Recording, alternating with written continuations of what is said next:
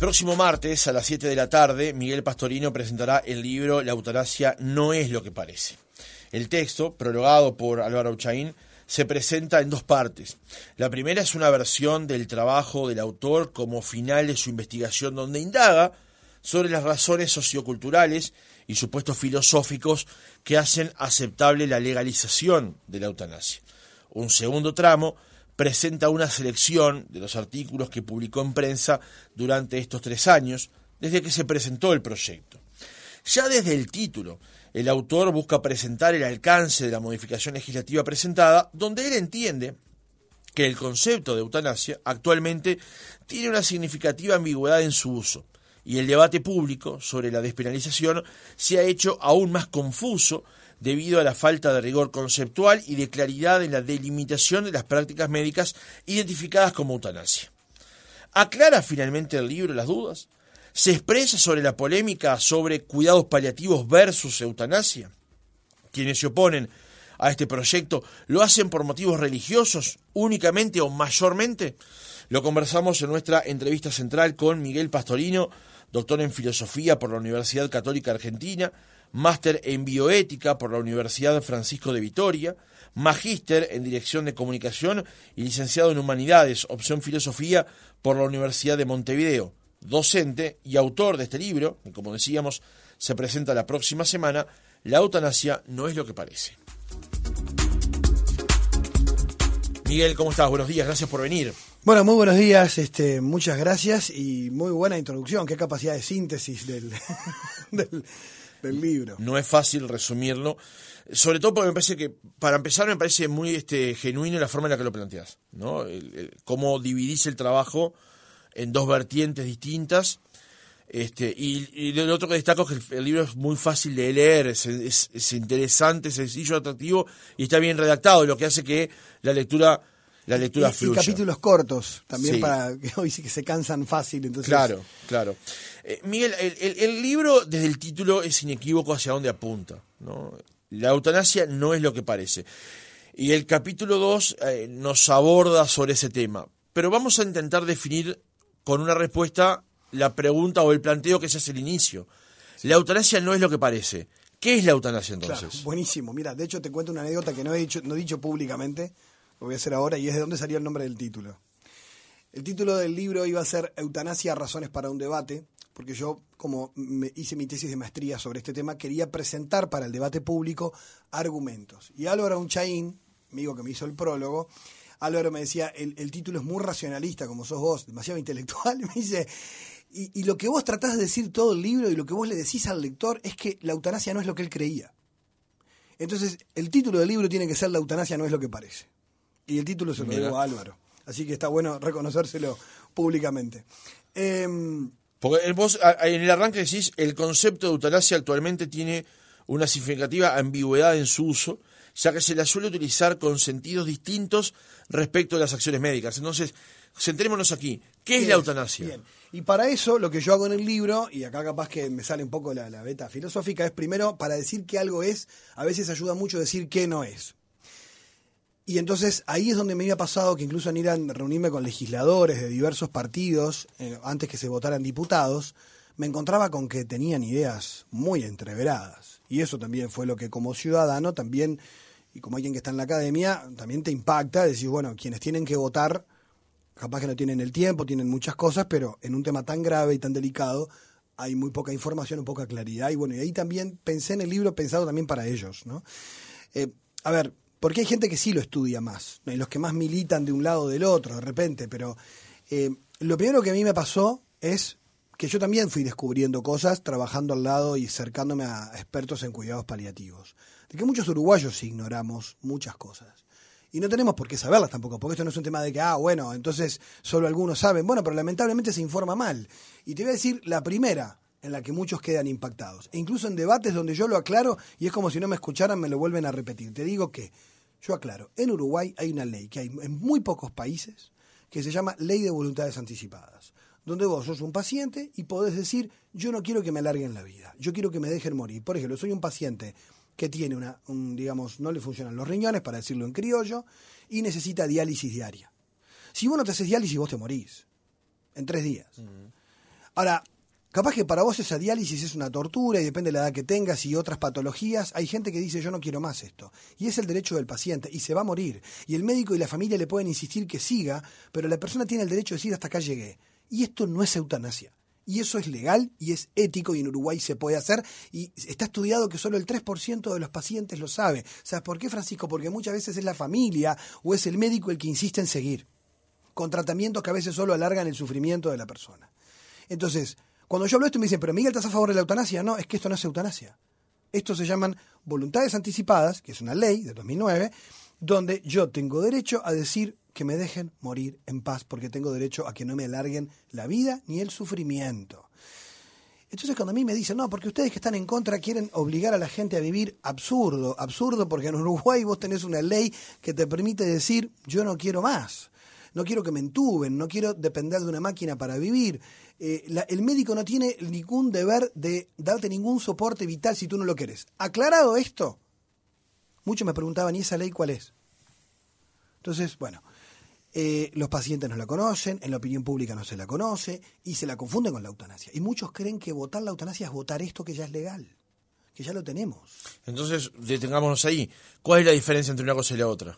Bueno, que la eutanasia es provocar activamente la muerte. La definición de eutanasia es que yo te doy una inyección letal que te, que te provoca la muerte en minutos eh, y punto. O sea, yo, o sea, por eso es delito. ¿Por qué se quiere despenalizar? Porque es un acto de homicidio. Una cosa es que yo no te agregue tratamientos. Yo no te estoy matando, te estoy dejando que la enfermedad siga el curso. Otra cosa es que yo te mate. La eutanasia es que yo te mate. Dicho en criollo, algunos se enojan, Miguel, ¿por qué decís eso? Porque es la verdad. O te regalan un pasaje al Caribe. O sea, ¿qué es lo que te van a hacer con la inyección de la eutanasia? Te van a matar.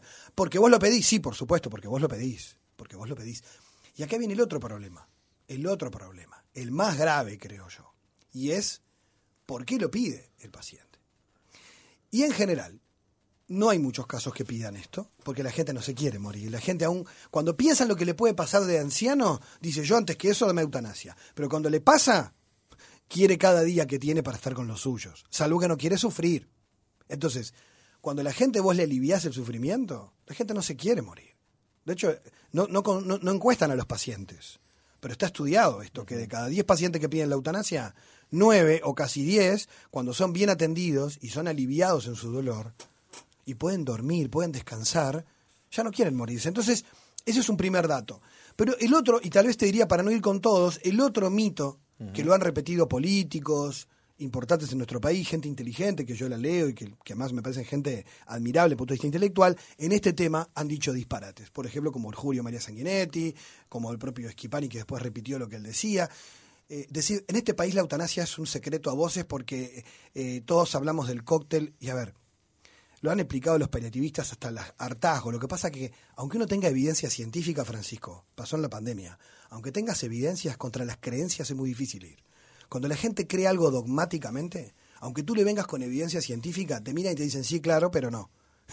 y entonces explicarles que la sedación paliativa, lo que antes se llamaba el cóctel, que no existe más además, que a vos te digan vamos a sedar a tu papá, a tu mamá, a tu abuelo, a tu abuela, a un amigo, y te vengan a avisar que te vengas a despedir porque le quedan unas horas, las horas no le quedan por la inyección, no lo van a matar lo van a dormir, es un coma inducido artificial. Lo que pasa es que a mi abuela le pasó el año pasado. Me vinieron a avisar, yo me despedí, la sedaron y no despertó más hasta que murió cuatro días.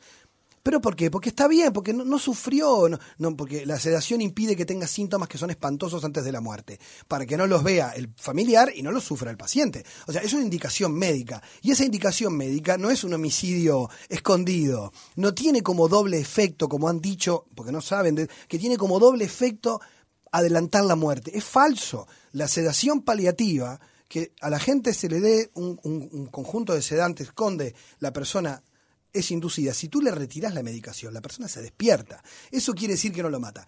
Y lo otro, y acá está el gran entrevero, son los mitos que hay incluso en el personal de salud, porque esto fue un descubrimiento que, que hice que no podía creer. Claro que hay médicos que no saben de esto. Y uno en Uruguay cree que el médico sabe de todo.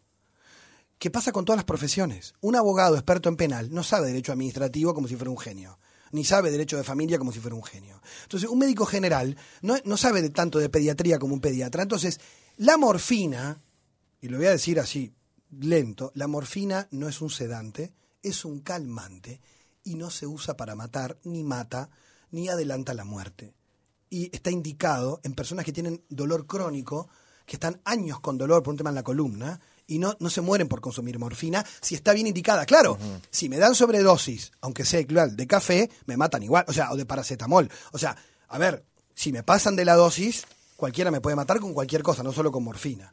Ahora, los que usan morfina bien indicada, cuando le avisan a la familia, la familia se pone nerviosa, uy, le van a dar morfina. Y tenemos el mito de que ese, esa es la antesala de la muerte. Es un mito cultural.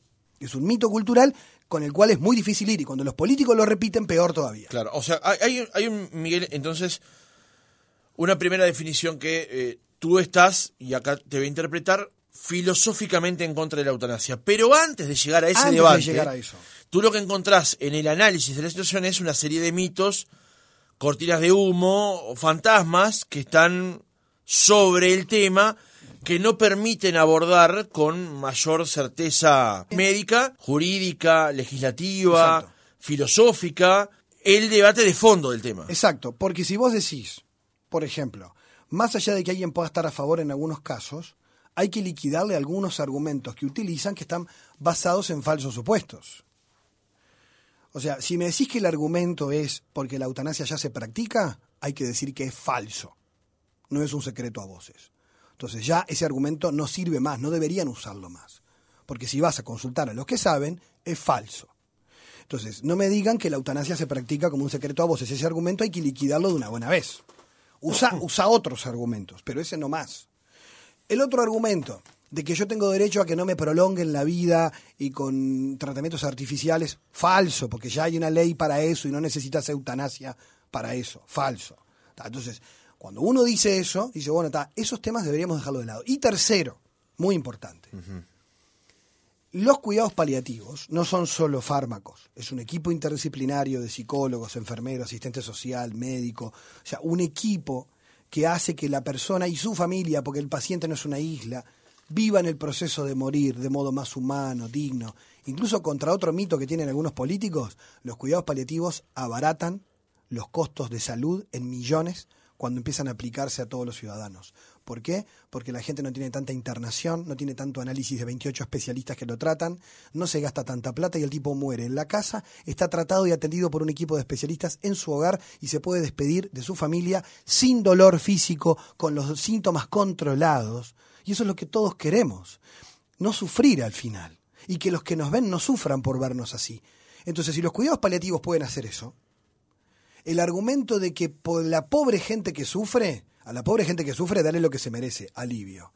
Y entonces, mi argumento es, si estas razones que se esgrimieron son las que se esgrimen para la eutanasia, no solamente es absurdo, sino que tampoco aparecería como necesario, porque lo que se está planteando es, en realidad, lo que se está planteando es legislar una forma de suicidio asistido o de homicidio médico a petición, que esos casos que se, que se esgrimen generan un problema jurídico muy grave y es que habría personas que pueden pedir morir y esas se les puede consentir como derecho lo que en realidad a los demás se les protege. Y ahí se genera una discriminación de tipos de personas. Pero esto es más complejo. Yo creo que lo importante en esto es decir, a ver, yo se lo dije incluso a algunos periodistas, colegas tuyos, cuando me preguntaron, bueno, pero Miguel, pero los que están a favor de la eutanasia eh, también están a favor de los cuidados paliativos. Sí, claro, ¿cómo no van a estar a favor del alivio? Serían inhumanos.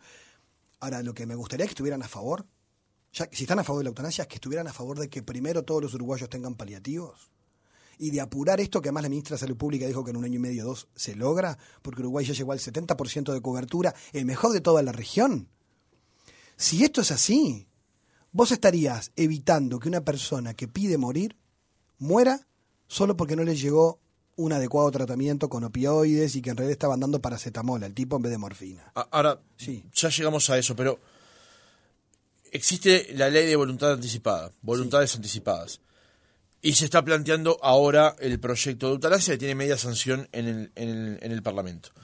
¿Cuál es la diferencia o el paso entre medio entre una cosa y la otra? ¿Por qué teniendo voluntades anticipadas, igual el sistema debería incluir para quienes lo plantean, la eutanasia. ¿Cuál es la diferencia técnica entre una cosa y la otra? Bueno, la diferencia técnica en realidad es, es, que, vos, es que a vos el Estado te asegure que si te querés morir, te mueras. O sea, en realidad es que, es que el Estado habilita a que a través del personal médico, el personal de salud, en realidad vos, si querés morirte, alguien te provoque la muerte. Por eso es tan complejo, porque vos lo que estás es legitimando socialmente que hay algunas personas a las cuales ser empáticos con ellos es decirles, está bien, vamos a hacer que mueras. Cuando en realidad a otros le queremos prevenir el suicidio. Lo que pasa es que pensamos que este sí es, es entendible. ¿Y, ¿Y, por qué? ¿Por qué a unos le queremos aliviar y a otros le decimos que aliviarlo es, darle muerte? porque pensamos que es muy viejo, que ya fue, que, le quedan pocos años y que última es lo mismo. Si para cada persona, como hay un cuento de Borges, ¿no? que de un tipo que lo van a fusilar y que en los últimos dos minutos el tipo recorre toda su historia, ¿no? Cómo hay historias de vida que a veces las contabilizamos con una mentalidad muy, muy productiva de cuántos años va a vivir y en realidad hay vidas que en una hora, en dos horas viven momentos súper intensos y está estudiado por los paliativistas que los procesos más impresionantes de madurez, de reconciliación, de crecimiento interior de una persona. A veces es cuando está más vulnerable y en los momentos de los últimos meses o años antes de morir. Tengo un amigo que me decía, yo el mejor viejo que tuve, lo tuve cuando lo agarró el cáncer, bajó la guardia, lloraba, abrazaba y era el papá que mejor recuerdo en sus últimos dos años. Pero gracias a que tuvo buenos cuidados paliativos, porque vos no querés ver a tu viejo sufriendo dos años como un condenado. O sea, el problema es, el problema es la atención de salud también. El problema es quienes acceden a una calidad asistencial digna de que una persona diga, yo como ser humano no quiero morirme así. ¿no? Entonces yo creo que debe, debe ser prioritario para todos el acceso a los cuidados paliativos. En cuanto a tu pregunta, ¿Qué sería la eutanasia si esto está solucionado?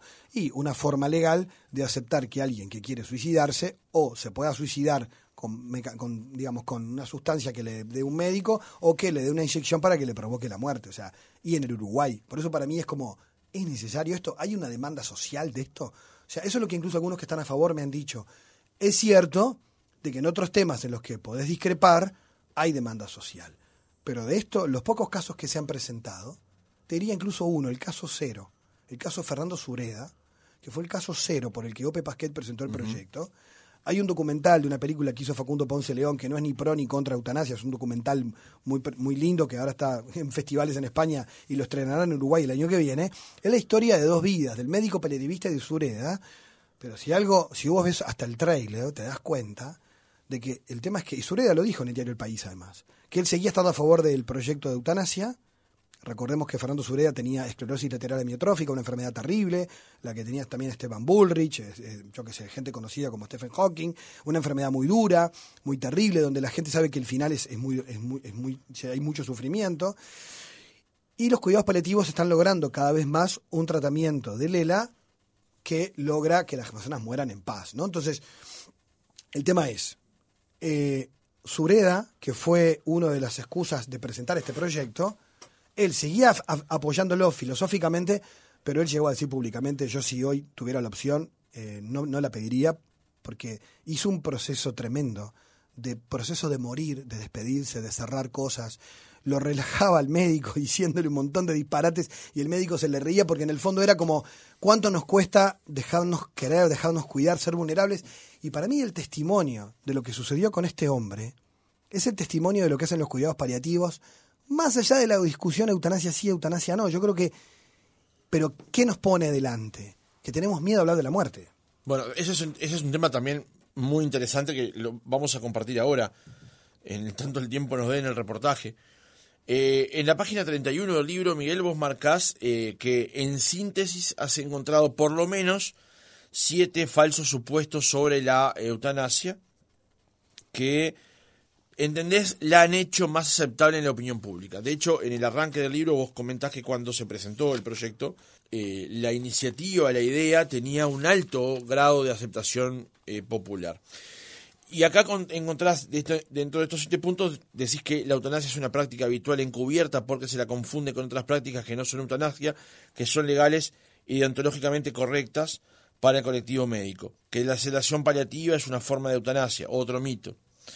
Sí. Y acá me quería detener en uno que decís que los argumentos contrarios a la eutanasia son, en el fondo, religiosos y que una bioética laica naturalmente estaría a favor. ¿Por qué llegas a este punto de señalar como un mito justamente la eventualidad de que hay allí un, un precepto religioso para plantearse en contra de la eutanasia? Bueno, te agradezco la pregunta, Francisco, porque es uno de los temas en los que más he tratado de aclarar y es como ir contra la muralla china, eh, porque es otra creencia instalada. Eh, yo siempre cuando me hacen esta pregunta, eh, devuelvo con preguntas. ¿Y por qué? Para, para razonar conmigo. por, por, el comentario de un artículo que sacó Julio María Sanguinetti sobre este tema, decía, esto es un tema de libertad o dogma, entre una visión laica y una visión religiosa. Eso es para, para que el que no tiene idea diga, ah, yo como no soy religioso, tengo que estar a favor. O sea, eso es muy, muy simplón, ¿no? a ver, eh, pregunta, en un país laico como el nuestro, donde tenemos 100 años de secularización, donde nuestras leyes no se basan en la religión, donde el, código de ética médica, que imagino que la mayoría pueden ser ateos o agnósticos, nuestros médicos en Uruguay por el porcentaje, ¿no? Eh, su código de ética médica que prohíbe la eutanasia no es por motivos religiosos. ¿Por qué es homicidio en nuestro código penal? ¿Por qué es contrario a los derechos humanos a nivel universal? ¿Por qué no hay ningún pacto internacional de derechos humanos que defienda la eutanasia como derecho, sino al revés? Es una excepción que se despenaliza algo que va contra un derecho fundamental que es el derecho a la vida. Entonces, dicho esto, ¿cuál es el argumento más importante contrario a la eutanasia? Que va contra los derechos humanos. ¿Y por qué va contra los derechos humanos? Porque hay derechos humanos que son, por definición, esto es un tema más jurídico, más de filosofía del derecho, que son irrenunciables. ¿Esto qué quiere decir? Que los derechos humanos son prepolíticos y prejurídicos. Todos los estados, los que los reconocen, reconocen que vos tenés derecho aunque el Estado no te lo reconozca. ¿sí? El Estado debería reconocerte ese derecho. Y vos no podés renunciar a ellos. Y vos no podés renunciar a ellos. Un derecho, por ejemplo, es el derecho a la libertad. O sea, yo no puedo entregarme en esclavitud. Alguien no podría venir y esclavizarme. Sí, pero yo firmé acá que yo a mí me encanta que me esclavicen. El otro no podría, el otro va preso si me esclaviza, aunque yo se lo pida. ¿Por qué? Porque aunque yo quiera renunciar a mi derecho, ese derecho es inalienable, el otro no puede venir y tratarme como una propiedad. Yo no podría darme en explotación para que una persona me explote pagándome un peso por día. Porque aunque yo lo consienta y firme un contrato porque me encanta trabajar por un peso, tú no podés hacerlo. Porque a mí me, porque a mí me protegen por encima de que yo me quiera auto ¿no? lesionar. Si yo, por ejemplo, una, una persona que sufre violencia intrafamiliar, de género, que sufre violencia, está de acuerdo con esa violencia, la sociedad no lo permite porque entiende que esa persona está atentando contra su derecho humano. Por esa misma razón, el derecho más importante en los derechos humanos es el derecho a la vida, es el derecho más irrenunciable e, digamos, inalienable. Por lo tanto, que yo quiera suicidarme, me puedo tirar por una ventana, me puedo pegar un tiro, es mi libertad, yo tengo derecho, digamos derecho, la palabra se usa mal, yo tengo libertad, no tengo derecho, porque el derecho implica un deber del Estado, jurídicamente. Hoy la palabra se usa derecho para cualquier cosa. No, yo tengo derecho a tomar un helado. No, eso vos tenés libertad de comprarte un helado, no es un derecho. Los derechos implican deberes. Entonces, decir que la eutanasia es un derecho implica que el Estado tiene el deber de matarte, lo cual es casi absurdo. Por eso en los países donde esto está se despenaliza, porque es un delito, sigue siendo un delito despenalizado. Porque yo en realidad yo estoy pidiéndote a vos que me mates, entonces yo estoy diciendo que renuncio a mi derecho a la vida. Pero lo decido yo. Sí, claro, pero hay un tercero que me tiene que matar y está violando un derecho humano que es inalienable. Ese es un conflicto a nivel jurídico. Que vos entendés que además cuando hay países que lo despenalizan, de todas maneras, el orden jurídico de ese país queda por debajo de orden jurídicos superiores, como por ejemplo la Convención de, Derechos, Humanos. Y ahí se generan conflictos donde en realidad lo que se hace es, bueno, nosotros tenemos, existen opciones, en Uruguay tenemos en nuestro Código Penal un artículo muy viejo del homicidio piadoso, donde, y de hecho ha pasado, situaciones terribles donde el esposo o la esposa matan a su cónyuge por el sufrimiento que tiene y después se quiere matar él, porque en realidad no es que... Y, es absuelto por el juez. Entonces, esta figura del homicidio piadoso, que existe, que se usa como argumento para legalizar la eutanasia, en realidad, ¿qué es? Queda a discreción del juez. Si la persona, en realidad, lo que hizo, lo hizo por compasión, pero claro, sigue siendo delito, solo que a la persona no le cae la pena. Pero seguimos diciéndole a la sociedad que matar a otro es un delito. Pero el juez te puede absolver. ¿ok? Por la, situación, porque es un acto compasivo. Entonces, en el caso de un médico que nunca pasó, si pasara, también lo podría absolver si se estudiara la situación. Pero lo que se pretende es devolverlo, no, no solo despenalizarlo. El proyecto uruguayo copia al español, que es el único en el mundo que, a diferencia de Bélgica, Holanda, Australia, o sea, perdón, Australia, Nueva Zelanda, lo que generó es crearlo como una prestación de salud de España como lo que llaman ahora un nuevo derecho. Entonces es una colisión conceptual para mí tremenda porque en realidad es eh, eh, el Estado se compromete a dar esa prestación, o sea, y, las, las, prestadoras de salud tienen que darte esto, ¿no? Entonces si el médico no quiere, tiene que llamar a otro. Entonces el problema ahí es que encima convences a la población de que es su derecho. Y para mí esto se genera una gran contradicción social, política y cultural cuando tenemos políticas de prevención del suicidio y al mismo tiempo le decimos a la gente que lo vamos a apoyar si quiere acabar con su vida. Por eso entiendo que no sé cómo no se dan cuenta que el argumento de fondo no tiene nada que ver con la religión. Lo que pasa es que la gente religiosa en general tiene argumentos a favor y en contra de esto, porque los argumentos en el fondo son antes que los religiosos, son filosóficos. Hay gente religiosa que yo tengo en las redes sociales muchos católicos que me dicen no entiendo, Miguel, yo estoy a favor de la eutanasia porque no quiero ser una carga para mis hijos. Pero dice gente que tiene fe. y después tenés gente agnóstica como Álvaro Unchain, que me hizo el prólogo del libro, que dice, yo no creo en Dios, pero esto va contra los derechos humanos, esto va contra el sentido humanista más básico. Porque en el fondo la cuestión es filosófica sobre concepción de derechos, sobre concepción de dignidad, no tiene que ver con la religión. Lo que pasa es que... Tú estableces que eh, tu tesis es que la promoción de la ley de eutanasia es una compleja manifestación de una crisis cultural que afecta a cuestiones fundamentales de la condición humana. Muchos de los argumentos en el debate tienen diferentes concepciones de dignidad humana y de los límites de la autonomía, lo cual exige un análisis más profundo de los conceptos que se usan al mismo tiempo para significar ideas contrarias. Claro, porque por ejemplo se habla de ayudar a morir.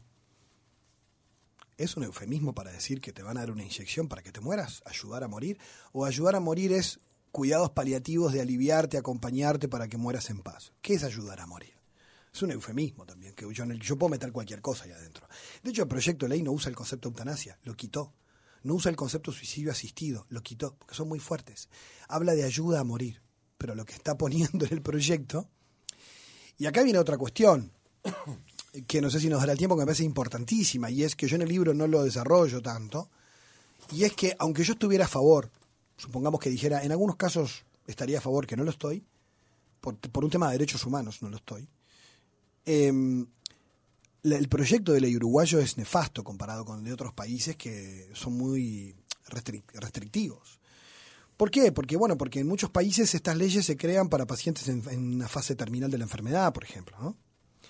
Y más allá que uno pueda estar de acuerdo no, y además en España, por ejemplo, el de España tiene una comisión de ética previa a la eutanasia, donde hay un comité que que puede ser todo el comité pro y marcha igual, pero decir, que haya un debate sobre el caso. Hay evaluación psiquiátrica o psicológica del paciente, porque a veces puede querer la eutanasia porque se siente una carga para los nietos y nadie lo viene a visitar. Por temas de autoestima, lo sabemos, lo sabemos. Que el adulto mayor que sufre soledad y que tiene un alto índice de suicidio es porque se siente solo e inútil, no por un tema de que quiera morir. Entonces ahí tenemos un problema social gravísimo con los adultos mayores en Uruguay, con una ley de eutanasia, donde además en Uruguay el proyecto de ley pone la comisión de ética post-mortem, o sea que anda a adivinar. Después que murió, ¿quién presenta el informe? El médico que hizo la eutanasia. Es juez y parte. O sea que yo hago el informe y la, y la, comisión evalúa si estuvo bien la eutanasia. Y el, que murió no puede contar el cuento. Y ese es el proyecto de ley que se aprobó. Y esto nadie lo dice. Segundo, el artículo 2 del proyecto de ley establece que cualquier paciente con una enfermedad grave, terminal, pero dice o enfermedad incurable, crónica, irreversible, con sufrimientos y que afecte su calidad de vida. Enfermedad crónica irreversible, que te haga sufrir y que afecte tu calidad de vida, hay muchas formas de discapacidad que podrían entrar en una condición de salud que afecte tu capacidad, tu, tu calidad de vida. Entonces, es tan amplio, tan amplio el artículo 2, que de hecho algunos especialistas en medicina legal, como el doctor Guido Berro, que no es que esté a favor o en contra, que él es un experto en medicina legal, dice el artículo 2 ese es una, una puerta muy ancha. Entonces vos miras el proyecto y es como, bueno, acá en el fondo es establecer que si tenés una enfermedad y sos mayor de edad y estás psíquicamente apto, ¿qué quiere decir psíquicamente apto? Que no tiene una patología psiquiátrica, pero una depresión no diagnosticada. Baja autoestima nomás, me siento solo, soy libre, no me gusta la vida que tengo, estoy en silla de ruedas, no tengo ni quien me bañe, ni quien me ayude a pasarme a la cama. Eso en, en Bélgica y Holanda es causa de eutanasia. En Canadá también. Entonces tenemos una prédica súper empática con la discapacidad en el Uruguay, bla, bla, bla, y por otro lado le vamos a decir a la gente que tiene discapacidad que si entiende que su vida, la verdad, que no, no está muy buena, hay otras opciones para no sufrir y es la muerte. Entonces, Esto no estoy diciendo mi opinión, estoy diciendo lo que el proyecto de ley abre. Y que además ya hay leyes así como Canadá, que creo que es la peor, porque ahora están estudiando si abren a, niños y además también a personas con enfermedades mentales. ese tema se había debatido en un momento aquí también en Uruguay. No, y que además en los países donde esto es legal se va abriendo cada vez más. Miguel, eh, ya acercándonos al cierre, hay algo que está intrínseco a esta discusión también, que es el tema de los cuidados paliativos. De esto se ha hablado muchísimo. Probablemente cuando comenzó el debate sobre el tema de la eutanasia, la extensión de los cuidados paliativos será una muy diferente a la que existe hoy. De hecho, ahora hay una ley. Sí, tenemos una ley de acceso universal recientemente aprobada. El, tema es que, como siempre en Uruguay, una cosa son las leyes y otra cosa es la aplicación de las leyes, ¿no? Y sobre todo las realidades que se presentan, porque sabemos muy claramente que una realidad es Montevideo, otra realidad es Uruguay del Río Negro hacia abajo y otra del Río Negro hacia arriba. Exacto. Eh, pero también uno ha advertido que ha habido como una especie de contraposición entre cuidados paliativos versus la ley de eutanasia. ¿Cómo has visto ese debate desde ese punto de vista? Bueno, muchos paliativistas se enojan de que se lo pongan así porque en realidad ellos dicen, nosotros eh, nos dedicamos a los cuidados paliativos, o sea, nos ponen enfrentados a esto y se enojan porque, a ver, ellos se dedican a los cuidados paliativos que no es el archienemigo de la eutanasia. Por otra parte, otros paliativistas dicen, claro, sí, otros paliativistas sí lo consideran así, porque entienden que la eutanasia viene a digamos, a impedir que los cuidados paliativos cumplan su objetivo, porque obviamente que no llegarían a mucha gente porque tenés la solución rápida, ¿no? Y además se los quieren a veces meter a los paliativistas a que lo hagan. Y dicen, yo me formé como médico para curar, y si no puedo curar, para aliviar y para acompañar, no para matar a mis pacientes. Entonces también esto ha dividido incluso en el mundo entero. En España, por ejemplo, eh, paliativistas, eh, claro que, se, que cuando viene la ley, se los cargan a ellos. o sea, entonces, eh, en realidad esto les genera un problema que por supuesto que los afecta. Por eso creo que ellos, sin duda, decían, nosotros lo que nos interesa es que saca la ley de cuidados paliativos. Y de hecho, fíjate que en Uruguay Ministerio de Salud Pública está dando capacitaciones todos los años que le explotan los cupos. Me contaba la doctora Adriana de la Valle, y además ahora están trabajando en la reglamentación y están convencidas de que en Uruguay en dos años eh, no hay un uruguayo que no tenga acceso a cuidados paliativos. De hecho, fíjate que el flagelo más grande que tenemos en el interior del país son niños, que son los que menos acceso a cuidados paliativos tienen, los niños en el interior.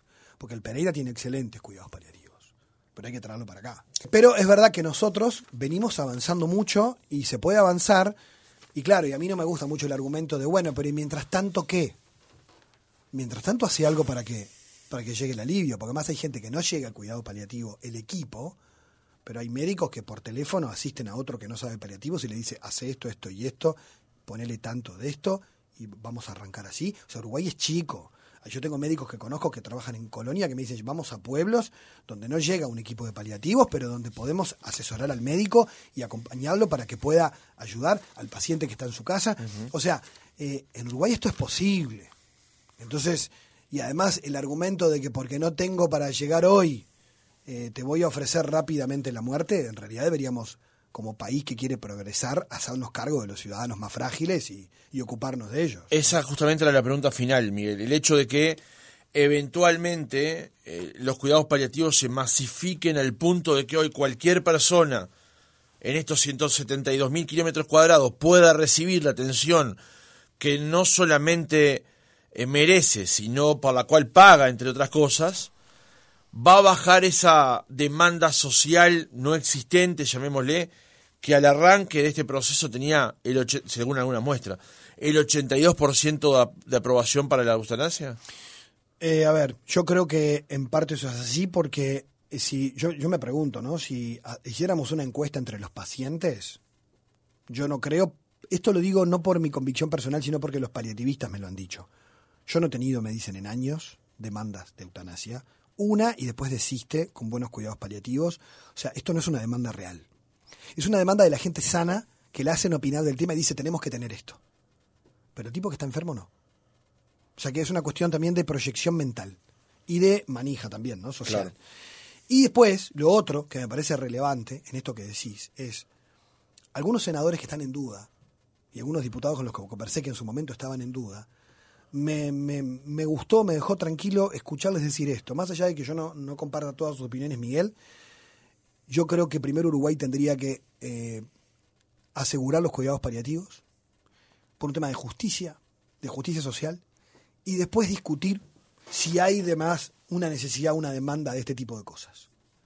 Porque si no, esto sería injusto. Y a mí que entendieran ese concepto, gente de diferentes partidos, porque te hablo de gente del Frente Amplio, del Partido Nacional y del Partido Colorado, que lo entendieran, que no son la mayoría, lamentablemente, pero que, porque no podía hablar, no me da el tiempo tampoco, ¿no? Hablar con todos, eh, no he tenido la posibilidad. Sí me pareció importante que entendieran esta relación entre cuidados paliativos y eutanasia, no como una cosa de caricatura, de enemigos, pero sí de que eh, tenemos que apostar como país todos al desarrollar los cuidados paliativos. De hecho, ahora, y bueno, nosotros en la UCU tenemos una maestría en cuidados paliativos, o sea, formar a los médicos. Tengo amigos médicos pediatras que me decían, yo empecé a hacer un diplomado en cuidados paliativos y me cambió mi modo de vivir la pediatría. Porque, ojo, acá es una cosa importante. Los cuidados paliativos no son solo una especialidad. Te cambian la manera de hacer medicina y de trabajar en salud.